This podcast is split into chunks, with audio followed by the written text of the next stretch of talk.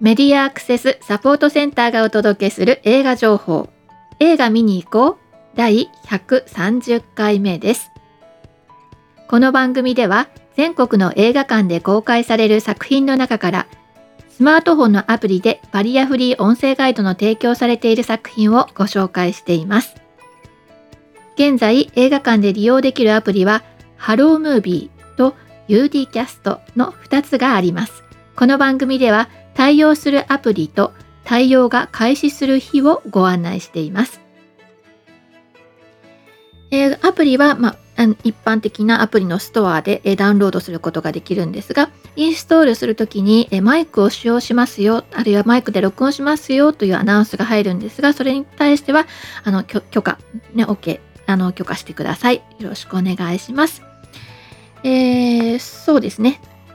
で、えっと、この番組は、その新作の映画に合わせて、えー、まあ、映画に関わるね、インタビューなんかもお届けしていて、今回はないんですけど、前回はね、えー、ロサンゼルスに留学中のね、えー、大学生から、えー、実際の今の映画館の話を聞かせてもらうことができましたので、お聞き逃していらっしゃる方いたら、ぜひ、あの、1回前戻って、えー、129回かな、うん、戻って聞いてみてくださいね。で、その同じ前回ご紹介してたのは宇宙人のあいつ。えー、4人兄弟の次男が実は宇宙人で数日後に宇宙に帰るというね、えー、中村智也主演の SF コメディでした。はい。で今回のご紹介作品は、えー、1、2、3、4、4作品ありますね。はい。えー、っと、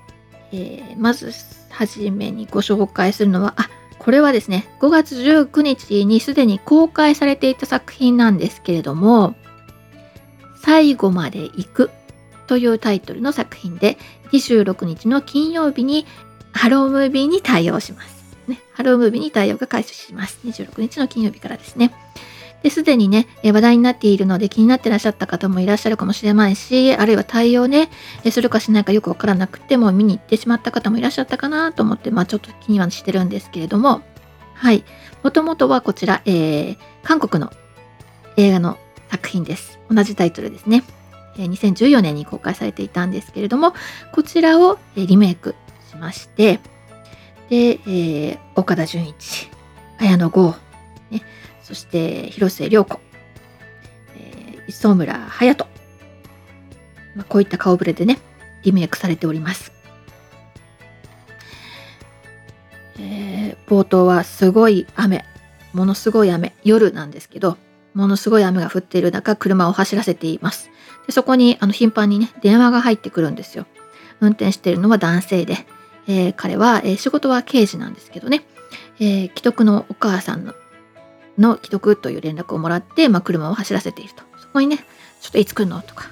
えー、何やってんのとかっていう電話がバンバン入ってきて、ちょっとイライラしながら運転をしていると。ね。というところで、えー、とは、そういう中でですね、えー、何かを引いてしまうんですよ。何かを引いてしまうというか、まず何かが横切ってちょっと気を取られてる隙に、えー、男性を引いてしまうと。で、えー、あれどうしようと思っていたんですが、結局、まあいろんないきさつがあってですね、まあ、あたふた狼狽しながらですね、結局その遺体をね、トランクに乗せちゃうんですよ。あの、引きましたとかね、通報もしないで。で、彼、お仕事警察官、刑事なんですけどね、えなんかこう、慌てて乗せてしまう。で、そのまま、あの、亡くな、母が亡くなってしまったということをね、まあ、到着した病院で、えー、もう亡くなられてしまったと。で、どうすんのよってね、奥さんから、奥さんからというかね、生そうでね、責め立てられている。でもなんか自分はうろ覚えしてるし、そしてまたさらにね、あの、職場からね、めんどくさい電話が入ってきて、で、そんな状態なんですけど、えー、というね、バタバタしたところから始まる、えー、作品です。実は私これ、えっ、ー、と、つい先日ね、視覚障害者の友人とあのばったり会った時にね、テレビで予告を見てたら、なんだかバタバタしてて、ちょっとコメコミカルな感じの CM で気になってるんだっていう話で、えー、その通りなんですよ。ただこの作品、えっ、ー、と CM で、えー、こう切り取られているのはコミコミカルだし実際コミカルなんですが基本はクライムサスペンスでですねで、えーと、人が亡くなったりとかかなりなハードボイルドなあの感じの作品なので、えー、そこ覚悟していってくださいね。そして、まあ、非常にあの謎解きというかね、一体何が起きてるんだってハラハラさせられるという意味でも、あのー、興味深いエンターテイメント作品となっておりますので、ぜひ、え、映画館でお楽しみください。118分の作品、えー、最後まで行くはハロームービーに対応しています。そしてもう一作ご紹介するのは、岸辺露伴ルーブルへ行くという作品です。こちらは26日金曜日に公開。対応も公開日からの対応です。ハロームービーに対応しています。こちらは、えー、ジョジョの奇妙な冒険というね、コミックのタイトル聞いたことありますか？もう本当に長い作品というか、まあ、古くからの作品で、で、えっ、ー、と、の絵がですね、ちょっと特徴的な絵なんですよね。あの少年漫画なんで、まあ、あの少女漫画みたいなキラキラした感じとは違うんですけど、あの、なんていうのかな、えっと、こう柔らかいというよりも、ちょっとリアルに近いような人の筋肉とかね、こう顔方のこう骨格とかがね、ちょっと際立つような、それでいて、えー、さらにそのデフォルメされているのか、非常にデザイン人の体がデザインされているとっていういう点なんですけど、まあ、着ているものにしろそしてあの、まあ、象徴的ななんかこう人が立った時のスタイルとかね、まあ、本当にこう視覚的に特徴的なコミックなんですけどそれの、えーと、スピンオフスピンオフそこに、まあ、出てくる、まあ、人のスピンオフなんですよ。えー、岸辺露伴という人が。でそれをその人をえー、高橋一生が主演でテレビドラマ化しているんです。はい。えこれ本当の人間で実写化できるのかなっていうような不思議なコミックなんですけど見事に実写化してですねで NHK でドラマになって連続放送されていましたでこれ今回映画になるってこともあってかなえ Amazon プライムでねえっ、ー、とそのドラマがね、まあ、アップされてたりもするんですけどこれは、えー、サスペンスとかホラーとかっていうジャンルに入るみたいなんですけれども漫画家が主人公なんですね。でその方漫画家っていうとまあちょっとこう、えー、日に当たらないで、えー、暗いところでせっせと描いていて、え、ちょちょっと体力もなくみたいなね、えイメージかもしれませんがこの漫画家さんはすっごい体鍛えてるんですバッキバキにしあの、え筋肉鍛えたりとかしててでまあ、それが今回のドラマと関係あるかっていうと、まあ、今回はそうでもないような気もするんですけど、まあ、とにかく、えー、身体能力高いんですよ。で、でそれでいてですね、すごく社交的かというとそんなことはなくて、まあ、そこはあの一癖も二癖もある感じの人で、そこに、えーえー、空気を読まないわわあの素敵な女性の 素敵な女性のっていうかあの編集者が出入りしてるんですね。まあ本当に空気読まないんですよ。だからこの一癖も二癖もあるような、えー、作家さんと、まあ、やり取りできるんだなという、まあ、とても面白い組み合わせのあの編集者と、えー、作家作家というか、まあ、漫画家なんですね。で、えー、そこで、えー、彼が、えー、こう自分の作品の取材ということで、まあ、いろんなものに興味を持って好奇心持って、えー、現場に訪れたりとかっていうことをまあしていくんですけどそこでなんかすごく不思議な、えー、まあ、妖怪だったりとか神だったりとかっていうね、あのー、まあ、現実日常生活からはちょっとこう異界と呼ばれるようなものとのまああのー、こう行き来というかねをしてしまうような、まあ、そんなところがあるんですね。で彼自身というかその漫画家さん自身すごく不思議な力を持っていてえー、ヘブンズ・ドアっていう、まあ、キーワードがあるんですけど、そのキーワードでもって、えー、人の、えー、人を本にしてしまうことができるんですね。ちょっと意味わからないでしょうけど。うん。わかんないんですよ、これ。え、漫画だったからそうなってて、ドラマでどうするのかなと思ったら、人の顔がですね、突然本になっちゃうんですよ。で、本としてめくれるんですね。パラパラパラって。これね、まあ、いろんなこ、いろんなバージョンがあって、えっと、真ん中からこう見開きで左右にこう開けていくものと、まあ、あと片方からこう開けていくもの、まあ、いろんなタイプがあったりとか。あと時代に合わせてねえっ、ー、と、えー、なんだろうな、えー、和紙でねその昔のながらの和紙で閉じられてる本だったりとか、まあ、その人その人なりの本になっちゃうんですけど。それをパラパラっとめくるとその人の人生が読めてしまうんですね。という漫画家さんがいて、まあ、読めるからって言ったって素敵な作品ができるわけじゃないぜみたいなプライドもあってね、まあ、俺だからこれを、えー、すごい、えー、人気の作品にできるんだぜみたいなそういうプライドのあるそんな漫画家がが主人公なんですよ。あ長かった前置きが。でその、えーと、普段は、えーと、日本の国内にいるんですけど、えー、コロナが明けて、えー、さらまあ、大々的に取材に行けるなという時に、まあ、ルーブルへ行くと言い出すわけですよ。ね、で今回の作品は今までなかったんですけどその彼のね若かりし日デビュー、まあ、したてというかまだ全然人気漫画家になる前の、えー、彼がですね、えー、不思議な女性と出会い惹かれていっていたというね、えー、そんな過去も出てくるんですよ。はい。えー、青年時代に、えー、その素敵なね、女性にちょっと惹かれるんですけど、でふとしたことから、えー、彼女が語っていた絵のことを思い出してですね、でその絵を確かめに、えー、ルーブルに行くというお話でございます。えー、主人公は、えー、主人公は先ほども申し上げた、えー、高橋一生。そしてですね不思議なえー、おしゃれな、えーまあ、雑誌とかねもう最新のファッションでもうあの登場する、えー、編集者が、えー、イートヨ・マリエがね演じていましてあと,、えーと、妖艶な、えー、若い日に惹かれた女性をね木村文乃というね、えー、役者さんが演じています。あのはいもともとのね、シリーズでなんか気になっていた人とかいるかもしれないんですけど、ぜひ映画館でえ楽しんでいただければと思います。118分の作品でハロームービーに対応しています。もう一つは、波紋というタイトル。波という字に、えっと、文様の門で波紋ですね。えー、こう水滴が落ちるとその周りに、えー、丸がねだんだん広がっていく様子が波紋なんですけどというタイトルの作品5月26日の金曜日公開の作品で、えこちらはですね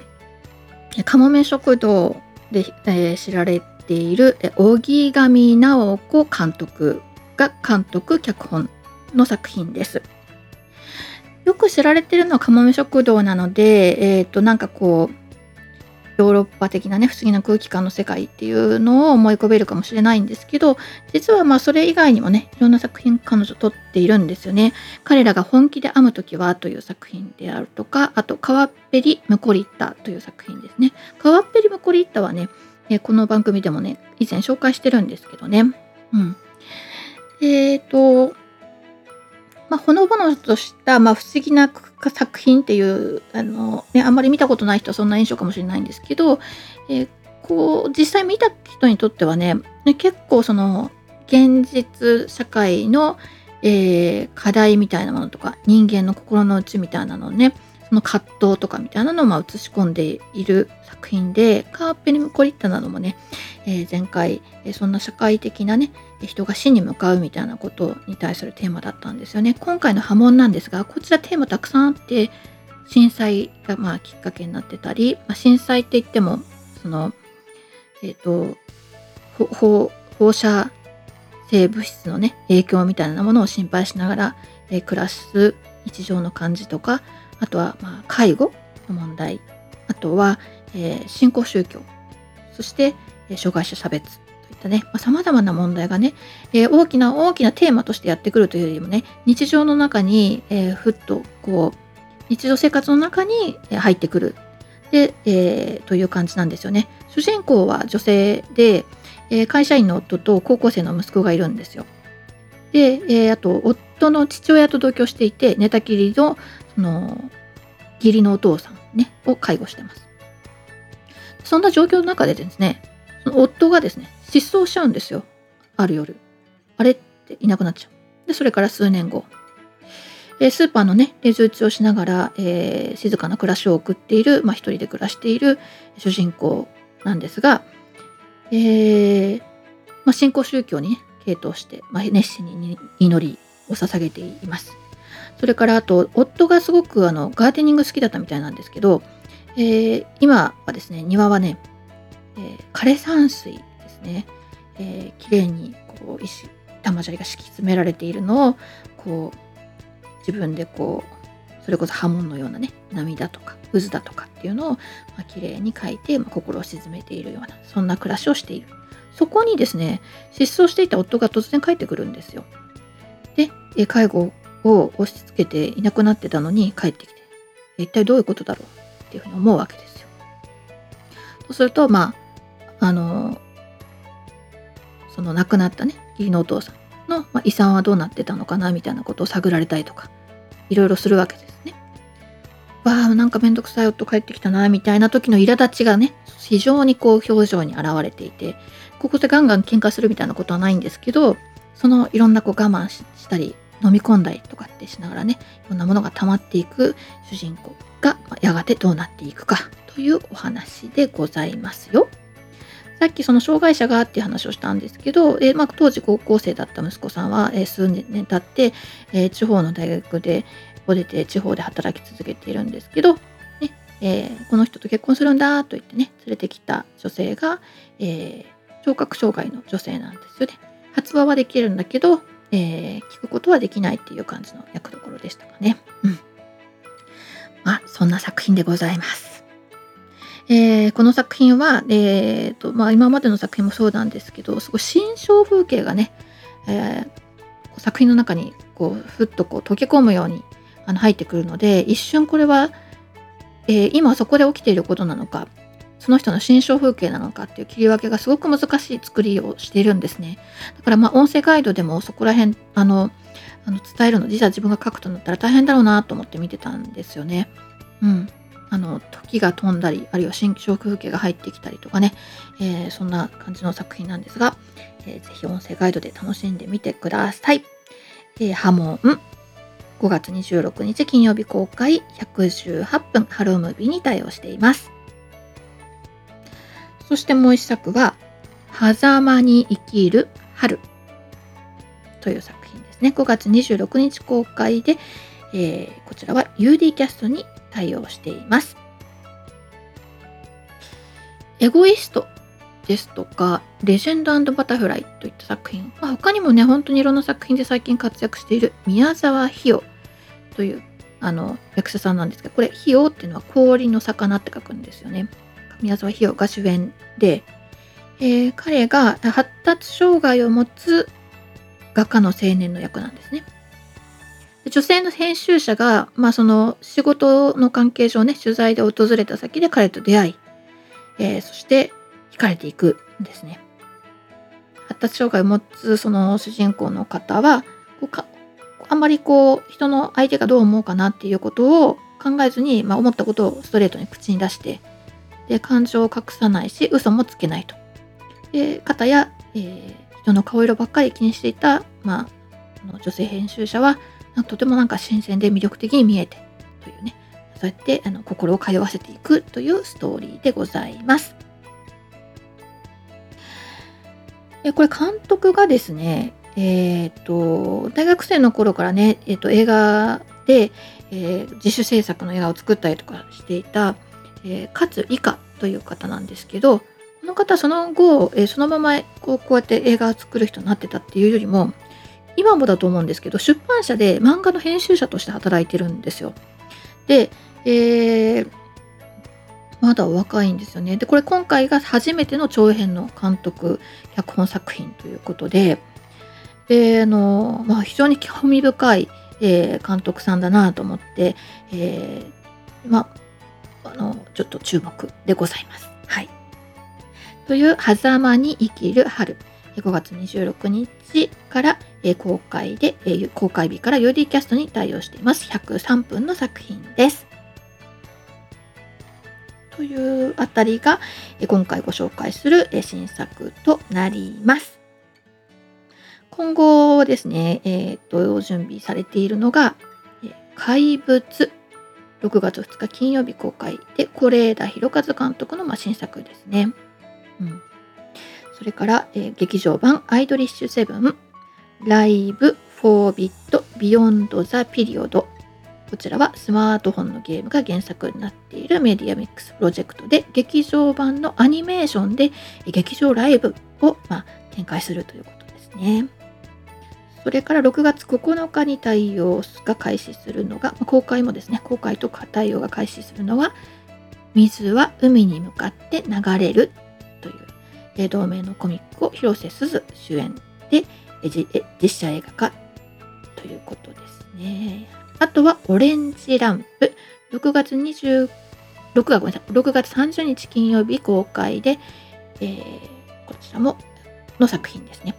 39歳で若年性の認知症と診断された主人公の実話をもとに、えー、漢字やしおりと和田正人主演で描いたものです。夫婦の希望と再生を描いたドラマということですね。はい、作品紹介はだいたいこれぐらいかな。はい、以上となります。はい。えっ、ー、と、先日ね、私、あの、光座、宇都宮光座に、えー、監督が行きますよって話をしてたのを覚えてますか、うん、で、あの、私も実は行きまして、その前日に、えー、宇都宮に住んでる友達を誘ったらですね、えー、忙しい人なのになぜか行けるよっていうことでね、一緒に、えー、行ってきました。はい。で、えっと、まあその時にね、さっきの話なんですけど、あの、えっと、最後まで行くとかが、まあ、面白いかもっていう話をしてたんですよ。で、えっと、この方、えー、いつも、その、ハロームービーとか、まあ、 UDCast が出た時は若いの頃はもちろん UDCast だったんですけど、で、えっ、ー、と、近くの映画館で上映されている作品を、あのー、本当楽しんでいらして、で、お友達を誘ってね、みんなで見に行ってるんですね。で今回のこの生きるも、えっと、本当はその水曜日とかに見ようと思ってたんだけど、私が誘ったので、えちょっとあの早く日曜日に一緒に見に行ったみたいなことで、えーと、今ま私がね活動してたのは、まあ、東京近郊だったので、えー、シティライツっていう団体でねみんなで映画を見に行くみたいな楽しみを以前してたわけなんですけど、まあ、こうやってハロームービーがね、えー、よりキャストといったね全国どこの映画館でも、えー、対応できるというものができて、えー、私の知らないような場所でもねこうやってみんなでこう誘い合わせて映画を好きな時に見に行くなんていうね文化が広まっていてくれたら嬉しいなって、まあ、願ってたわけですけど、まあ、実際にねそういう方にお会いしてお話しすると本当にあよかったなって、まあ、改めて思ったりしている次第でございます。是非皆さんねこんな作品見てきたよとかね教えてもらうと非常に励まされますのでよろしくお願いいたします。はい。では、いつもながらのマスクからのお知らせでひとまず番組おしまいにしたいと思います。アルファベット MASC 映画で検索すると私たちのホームページにたどり着くことができますよ。また、サイトのトップページにある映画映像のバリアフリー化を学ぼうからは、バリアフリー字幕や音声ガイドのオンライン講座に参加することができます。そしてこの映画は、えー、そしてこの番組は、えー、映画見てきたよはもちろんこれ期待してるんですなどぜひ教えてください。各地での活動の告知などお寄せいただきましたら紹介していきたいと思っておりますのでよろしくお願いしますろしくお願いします。以上、メディアアクセスサポートセンターから徳江さやかがお伝えしました。では、また来週。